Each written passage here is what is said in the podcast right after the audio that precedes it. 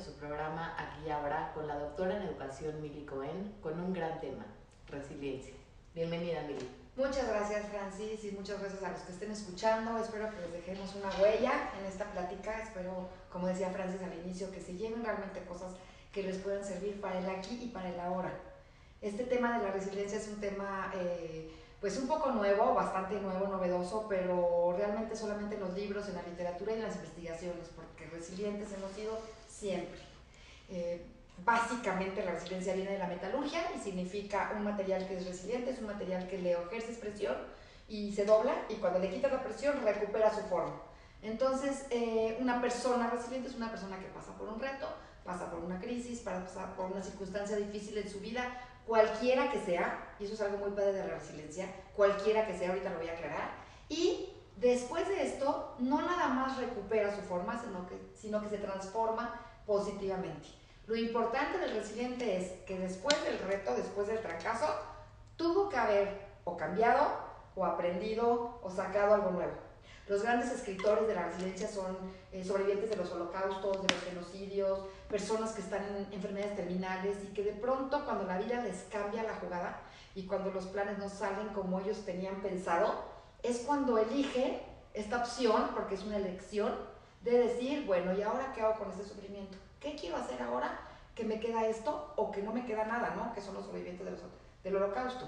Entonces, eh, más que nada la resiliencia es una cuestión de actitud, no es una cuestión de aptitud. Nadie nace siendo resiliente, es algo que se desarrolla y por eso a mí me encanta y me apasiona tanto el tema porque me doy cuenta que entre más lo enseño, entre más lo comparto, entre más lo uso en mi vida, y ahorita si quieres platicamos un poco de las cosas que a mí me han sucedido con esto, eh, me he sanado, eh, tengo una vida totalmente distinta, estoy mucho menos enganchada en mis emociones, tengo una mirada como mucho más abierta hacia, hacia los retos, no les temo a los retos porque son, sé que son inevitables en la vida y los sé tomar como de diferentes cosas, de diferentes formas y además me sé una persona no perfecta, eh, sí perfectible, sí eh, frágil, sí vulnerable, porque la resiliencia es como la hermana de la vulnerabilidad y tienes que aceptar que eres una persona vulnerable para poder reconstruirte o reinventarte.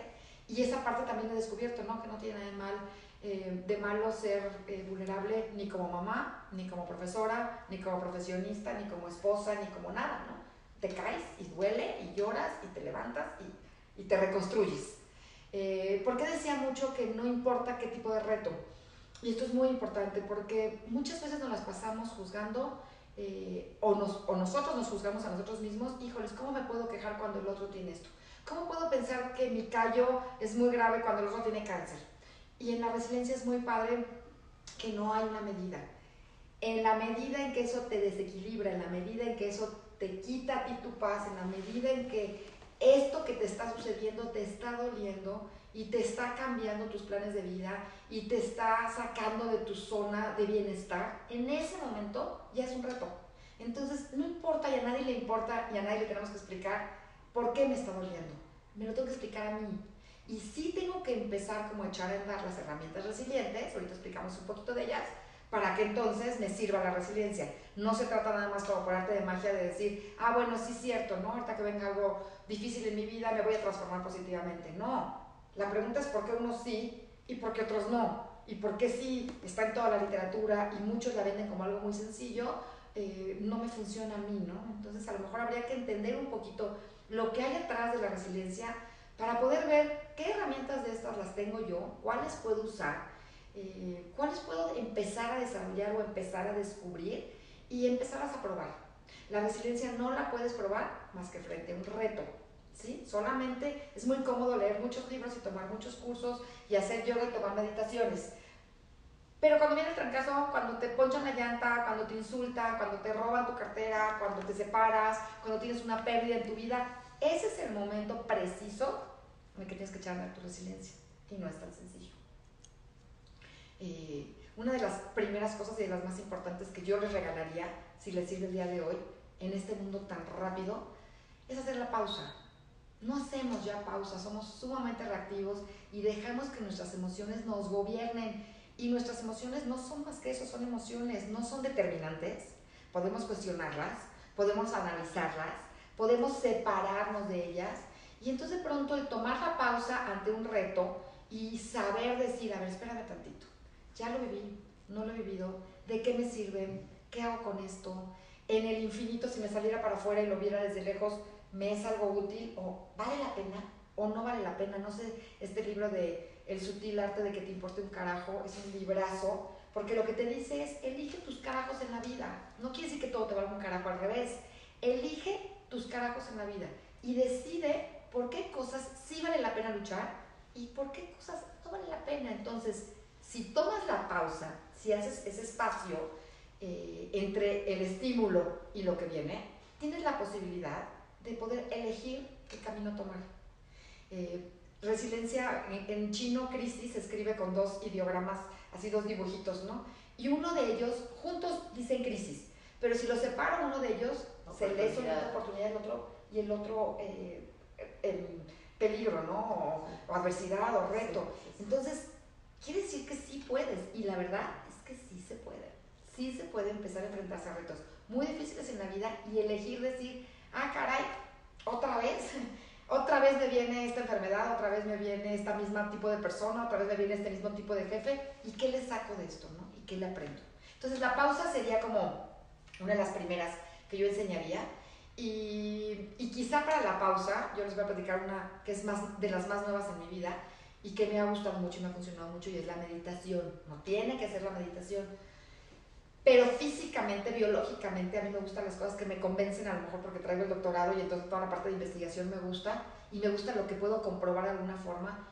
Todos los cambios físicos, biológicos, neurológicos que hoy se están demostrando que hace la meditación en tu cerebro, la pausa que te brinda, el, te, brinda el espacio que se viene a dar entre, como lo que hace la meditación es ralentizar un poco tus neuronas, entonces hace que tus ondas cerebrales vayan un poquito más lento, ¿sí? Entonces, eh, cuando tú estás meditando o cuando tienes una práctica, eh, acostumbras meditar, lo que haces es que tus neuronas empiezan a trabajar más lento y entonces no eres tan reactivo. Esa es una pausa. Esa es una pausa. Y entonces, Físicamente. Sí. Entonces, sí, entonces no es, ay, a mí me hace la meditación eso. No. Parece ser que a todos los que meditamos nos está haciendo esto, nos está permitiendo eh, no dejarnos arrastrar ni por las emociones ni por el ego. Porque muchas veces también creemos que eh, es que me siento muy mal, ¿no? Y está muy bien, yo creo que la resiliencia uno tiene que reconocer cómo se siente, es importantísimo. Pero tengo tu ego. Sí, pero habla, ¿no? Porque también esta parte de reconocer cómo te sientes muchas veces te lleva a tomar un camino de hundirme, de ser víctima, de acomodarme. Muy delgada la línea. Y además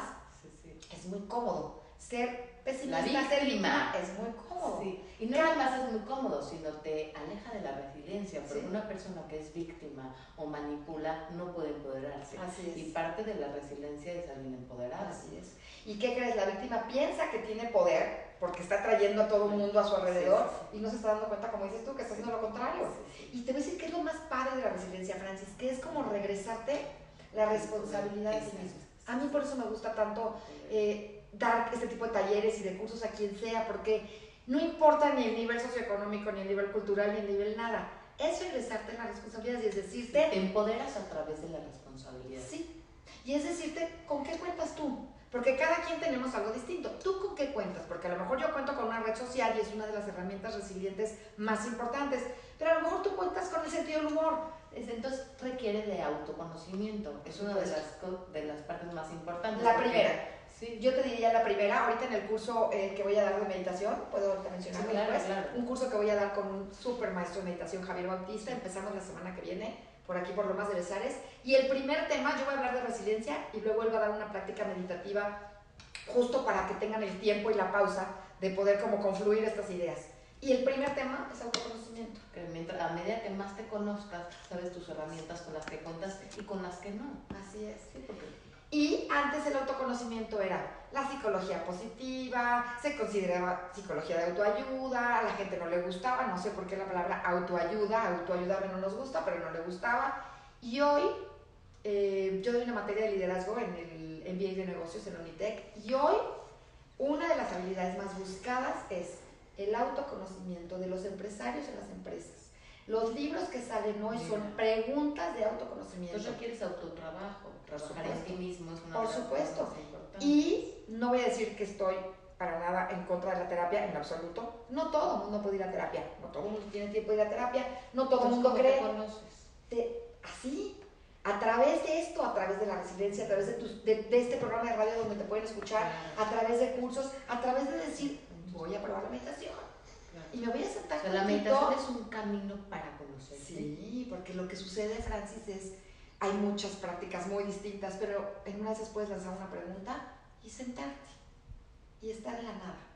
No es tan fácil, yo lo sé. Requiere práctica como todo. Requiere paciencia, ¿no? Tolerancia, que es lo que hemos perdido. Sí, y sabes que requiere confianza en decir, hoy a ver qué pasa.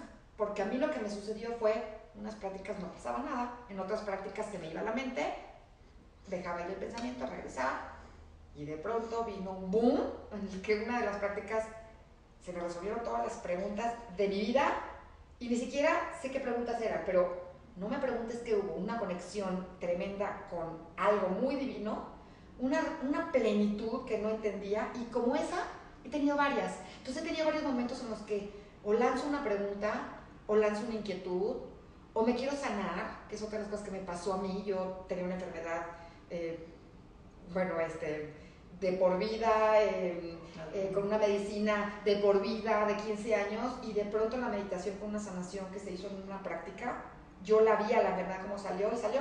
Y quité la medicina hace tres meses y no, de, y no he tomado la medicina. Y, y yo no puedo dejar la medicina dos días.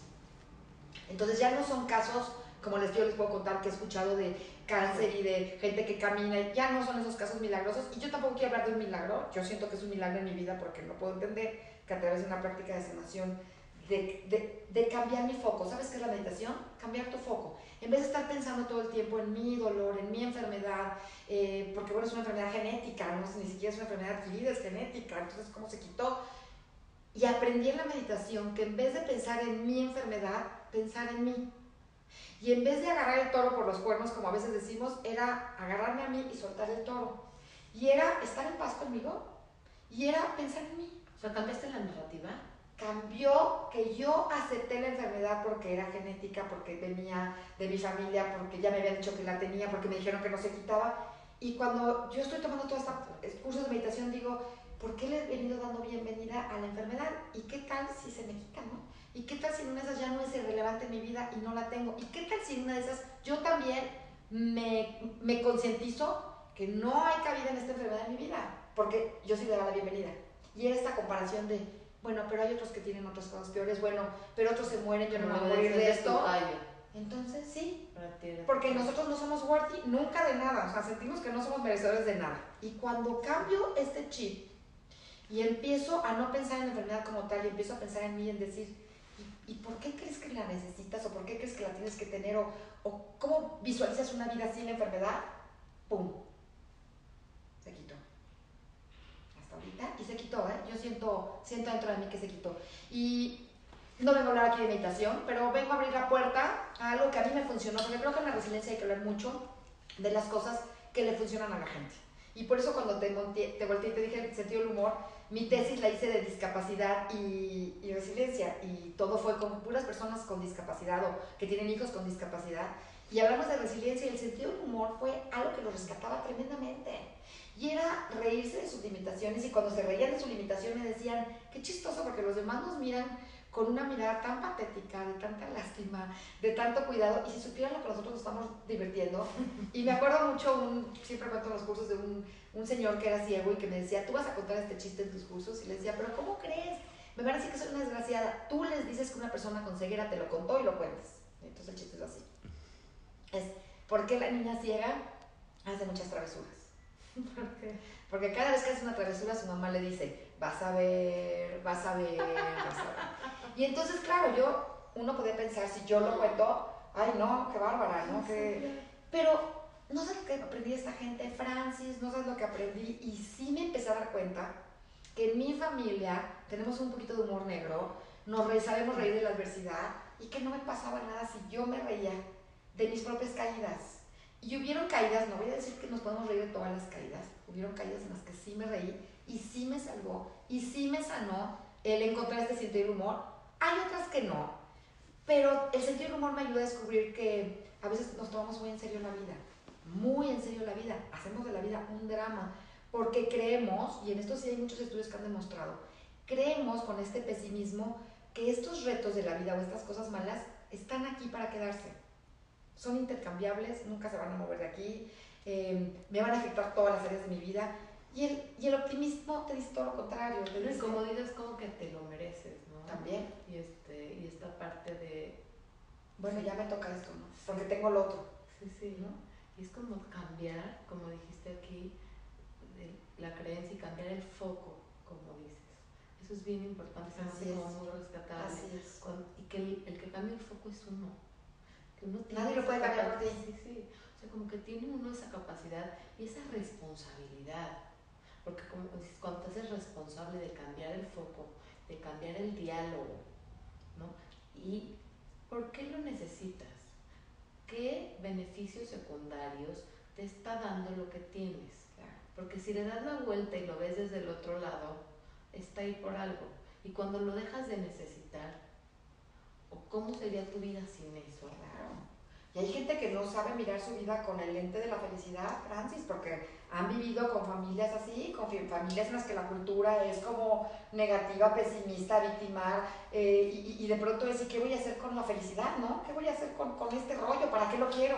Y la resiliencia es y la resiliencia justo lo que es es la elección, la elección, porque dentro de la responsabilidad que hablas viene esta parte de libertad. Si tengo que elegirlo, nadie lo puede elegir por mí. Lo podemos elegir como colectivo, porque también la resiliencia puede ser comunitaria. Pero es la elección de decidirme a disfrutar la vida. Es la elección de decidirme que aunque la vida quiera que tú seas desgraciada, tú digas, yo no me voy a dejar.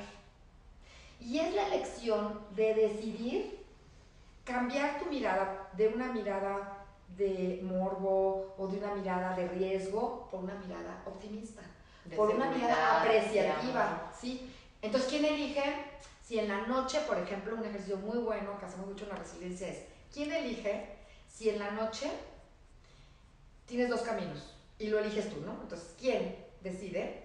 Ahí están tus dos caminos. Uno es, me duermo la noche y empiezo a pensar todo aquello que hice mal y entonces me empiezo a recriminar, pero cómo le contesté, o cómo no le contesté, o cómo me metí, o cómo no me metí, o cómo no hice, o lo que me falta por hacer, o lo que me falta hacer por mañana, etc. Entonces, bueno, ese es el insomnio, y ese es el rumiar, y ese es el dar vueltas. O eliges la parte apreciativa.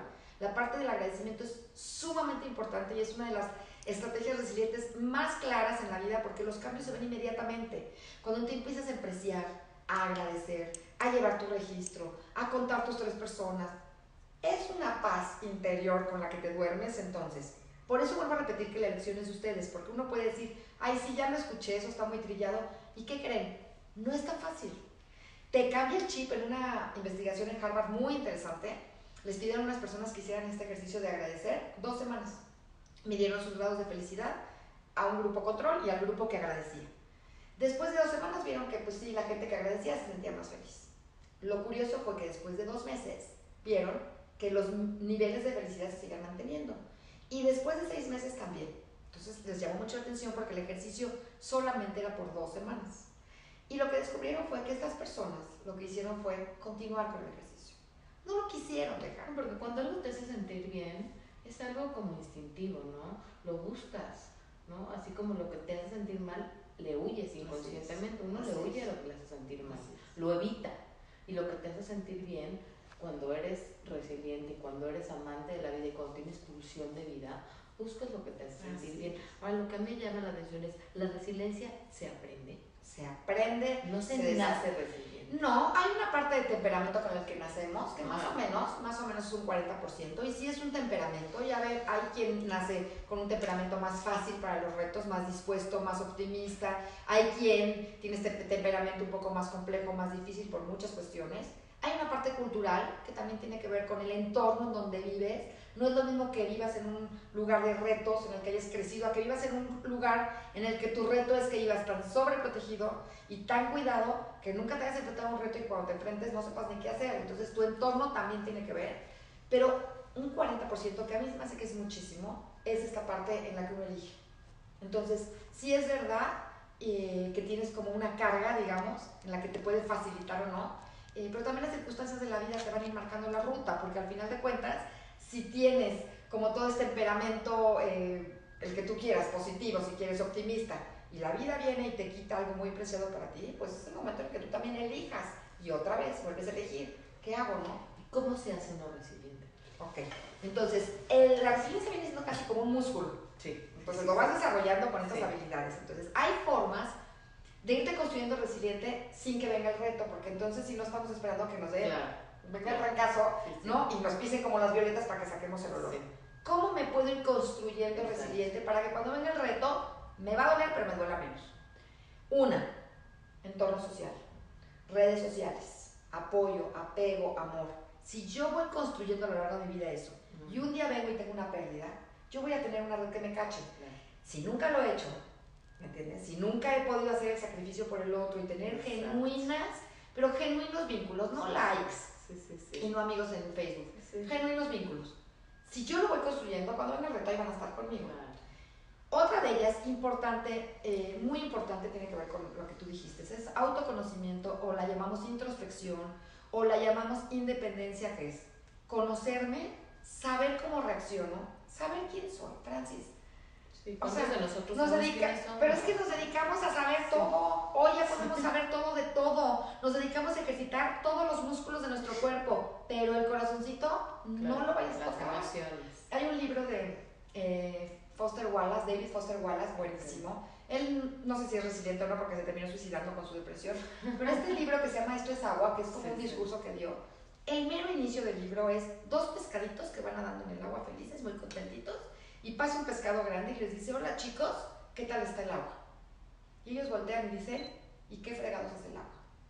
Y ahí empieza, ¿no? Todo el libro. Y se llama Esto es agua. ¿Está nadando él? Estás nadando en el agua. Sí, o sea.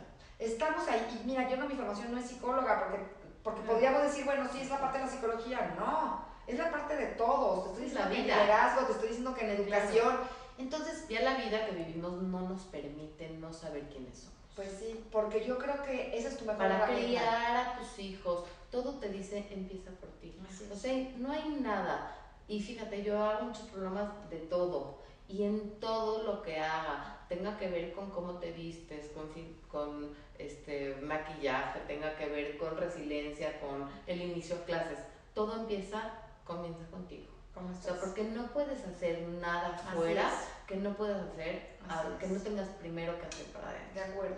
Y en este mundo tan cambiante, tan Sí. cambiante, porque la verdad es que la jugada nos la están cambiando todos los días, pues qué padre como tener este refugio, ¿no? De saber cómo eres, con qué cuentas, qué sí y puedes desarrollar. conciencia. Sí, claro. O sea, la conciencia Claro. es la base. Claro. Porque al tener este autoconocimiento, generas conciencia. Y tus actos son distintos. Sí. Ahora, otra habilidad muy importante, yo te diría también de las más importantes, es la flexibilidad.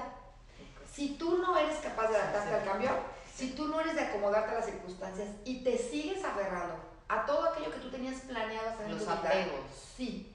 Y entonces, porque ahorita que tú hablabas de sentirse bien y de sentirse bien, pues sí, yo pensaba, sí, pero estas generaciones últimamente acuden a muchísimas cosas que los hacen sentir bien instantáneamente. Sí, no. Y yo creo que cuando uno sí trabaja en uno, aprendes a darte cuenta de lo que es sentirte bien haciendo algo bien y que es el esfuerzo, ¿no? Y que es el esfuerzo tuyo. Esa es una. Encontrar el placer en el esfuerzo. De Exactamente. eso yo hablaba. O sea, Exactamente. el placer en el Sí. esfuerzo, en eh, voy a hacer ejercicio y estoy sintiendo bien porque estoy esforzándome. Y me paro a trabajar y me estoy sintiendo bien, pero porque me estoy esforzando, no porque me vienen las cosas Claro. fáciles. Porque estás conociendo tus límites, porque te Sí. estás probando, porque te Sí. estás arriesgando. Todo eso que estás diciendo es parte de la resiliencia. Esto de arriesgarme, esto de atreverme al cerebro, lo que no- le gusta Nos y lo que le acomoda, claro, es lo familiar, lo cotidiano. Al cerebro no le gusta el cambio y no quiere que cambies. Está bien, él está muy co- acomodado con sus rutas. En la zona de confort. Sí. Entonces eso es importante entenderlo y entender cómo funciona nuestro cerebro. Entonces tenemos una genética, tenemos unos genes que ya están conformados de una forma y tenemos un- unas rutas que se trazan en nuestro camino. Pero las conexiones se hacen de lo nuevo. Claro, pero entonces cuando yo le marco una nueva ruta, cuando Ajá. hago nuevas sinapsis, cuando le propongo al cerebro algo diferente, que se sale de lo cotidiano, lo que hace el cerebro es, tiene que esforzarse, Ah, tiene que esforzarse. Por eso es, es, es importante entender por qué no me acomoda el cambio. Porque sí, lo familiar es lo que más le gusta al cerebro, pero entonces cuando yo le propongo cosas nuevas al cerebro, empieza a marcar nuevas rutas. Cuando estas cosas las hago dos o tres veces, como por ejemplo con la meditación, o por ejemplo con la risa, reírme, o hacer un grupo nuevo de amigos, o lo que a ustedes se les está ocurriendo ahorita que quieren probar nuevo, al principio les va a costar trabajo porque el cerebro no quiere eso. Pero cuando empiezas a trazar nuevas rutas, lo expandes. Exacto. Lo que haces es que haces nuevas sinapsis, lo que haces es que lo expandes, lo que haces es que creas nuevas rutas y le das como un upgrade biológico a tu cerebro. O sea, realmente le estás dando como un beneficio a tu cerebro que se ve eh, inmediatamente en todo. Y los niños lo hacen constantemente porque son los que más se enfrentan a retos. Así es. Porque llevan un crecimiento muchísimo más rápido que, que nosotros. Así es, así ¿no? es. Al explorar, al tener esa curiosidad, al conocer, se está Nosotros tenemos más juicio. Nosotros nos pensamos las cosas muchas sí, más sí. veces. Entonces te diría que otra cosa que es importante de la resiliencia es, así como hay que pensar y hacer introspección y hay que conocernos, también hay, Hay que, que hacerle caso a la intuición. Sí. Si todo va a ser intelecto, si todo va a ser el raciocinio, entonces la parte de intuición no va a poder funcionar.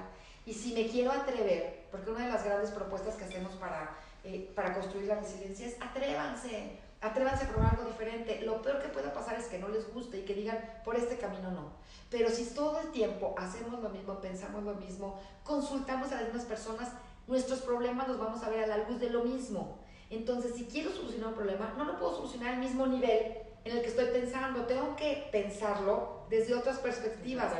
Tengo que mirarlo desde otra visión. Entonces, a lo mejor me atrevo a buscar otros caminos distintos. ¿No? Por eso ahorita eh, nosotros proponemos en el otro evento, que es la semana que viene también en el Teatro Aldama, es risa, espiritualidad y resiliencia. Ah, qué rico. Porque risa es, me voy a reír, y viene Natán, que es el director de la yoga de la risa, porque el beneficio de la risa no te lo tiene que explicar nadie. Sí. Nadie. Es una delicia. Hay personas, Norman Cousins escribió un libro buenísimo, Anatomía de la Enfermedad, y él se curó con dosis de risa, de películas de los hermanos Marx y con vitamina C. Y cambió como el rumbo de su vida a través de la risa. Entonces, el beneficio inmediato de la risa es muy importante. La pregunta sería, ¿quién nos enseñó que cuando estamos en reto o cuando estamos en crisis no podemos buscar la risa, ¿no? Entonces, un poquito es los esquemas culturales en los que hemos crecido, pero buscar la risa me parece que es otra de las herramientas, a mí me ha funcionado, a mí me gusta mucho, me hace sentir muy bien. Y es como cuestionarnos según quién, ¿no? Los esquemas están según quién. Atrevernos a decir, pues es, me funciona, me funcionan estas ideas, las uso. No me funcionan, Así no es. las uso. En vez de decir, son verdaderas o falsas. Así es. Porque es Pero es nada más cómodo, Francis, sentarme, escuchar y decir, esta no, esta sí, esta no, esta sí, o leer. Yo soy apasionada de los libros y me encanta leer, pero hay un momento en el que me digo, tengo que echar a andar aquello que leo, si no, no tiene ningún sentido. Sí, sí, claro, pero lo que voy con esto es como cuestionarnos si la vida que llevamos nos está haciendo feliz Sí. a través de las ideas impuestas según quién. Según la verdad de quién. Sí, según la verdad de quién, porque al final son ideas puestas por quién sabe quién. Entonces es como atrevernos a decir, voy a llevar las ideas impuestas también, porque las ideas no son propias, son Ujú, ujú. según qué me funciona para tener una mejor calidad de vida. Así ¿Y qué es calidad de vida? ¿Qué emociones tengo durante el día? ¿Son positivas? ¿Son amables? ¿Son cariñosas? ¿O son de angustia? ¿Son de persecución? son- ¿Y qué vínculos tengo? ¿Cómo son mis vínculos? ¿Son amables? ¿Son cercanos? ¿Son ricos? ¿Son lindos? ¿O son agresivos? ¿Son de odio? ¿Son de...? Entonces es como atreverme a cuestionar y yo que tiene que ver con la resiliencia también, Sí. ¿no? Porque cuando Totalmente eres resiliente, resiliente, tiene esta capacidad de cuestionar qué me sirve y qué no, atrevernos como a romper con estas ideas impuestas, Así ¿no? es. Como Y esto va a mover y va a mover Sí, esquemas y va a sí, mover es como cosas. y pero por sí. eso otra vez es atreverte. Atreverte. romper con tu esquema cuadrado de control. Soltar el control es dificilísimo. Soltar el control. Sí, se dice muy fácil y a la hora que lo haces no es tan fácil, Así es.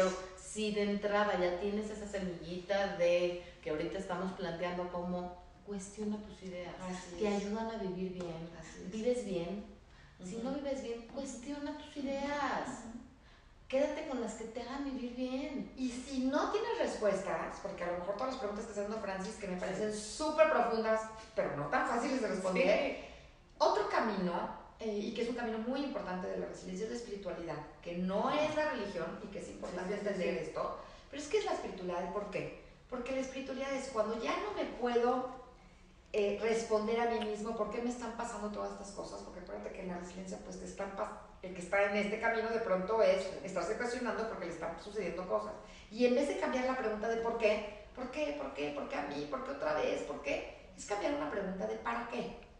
¿Para qué me viene esto en mi vida? ¿Para qué me volvió a suceder? ¿Para qué me enamoré del mismo tipo de hombre? ¿Para qué? Y a veces sí te respondes y a veces no. Y cuando no, sueltas y sueltas a donde quieres, a tu Dios, a tu religión, a tu espiritualidad, pero la espiritualidad es a tu verdad, a la verdad del universo, es a decir, no lo sé, pero no está en mi control y como no está en mi control lo suelto, porque realmente lo único importante aquí es entender bien qué depende de ti, qué no depende de ti y todo aquello que no depende de ti, lo tienes que soltar. Es como dice esta frase de ayúdame a cambiar lo que sí puedo cambiar a aceptar lo que no puedo cambiar y entender la diferencia. Así es. O aceptar la diferencia, algo así como esta frase me hace bien importante porque lo que está en nuestras manos cambiar, que nos hace ruido, pues tener como la sabiduría, la fuerza, la entereza de cambiarlo.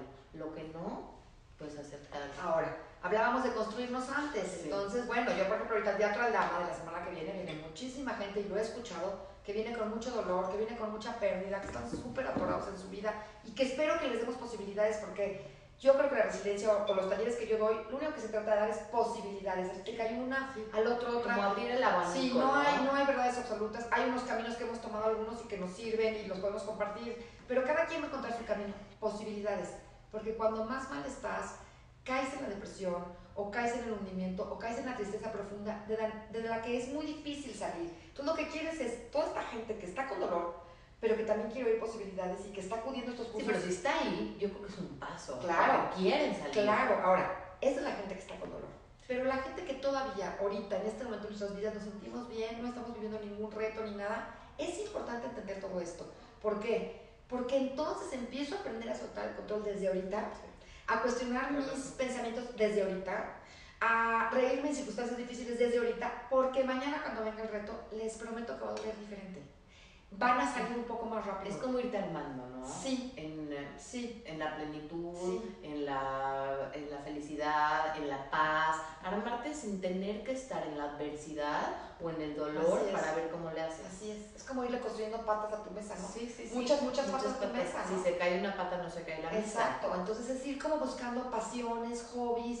Se escucha en la resiliencia, bueno, historias padrísimas porque son no sé, un director de, orque de orquesta, más bien un pianista que era muy bueno y que tuvo una enfermedad y tuvo que cortar unos dedos y encontró el camino de ser director de orquesta. Una chica que estuvo en los bombazos de Londres y que tenía como todo su camino eh, de deporte precioso y de pronto encontró un deporte, se quedó sin dos piernas, encontró un deporte de eh, voleibol de playa en los Paralímpicos, es una preciosidad de mujer y constantemente se escuchan estas historias.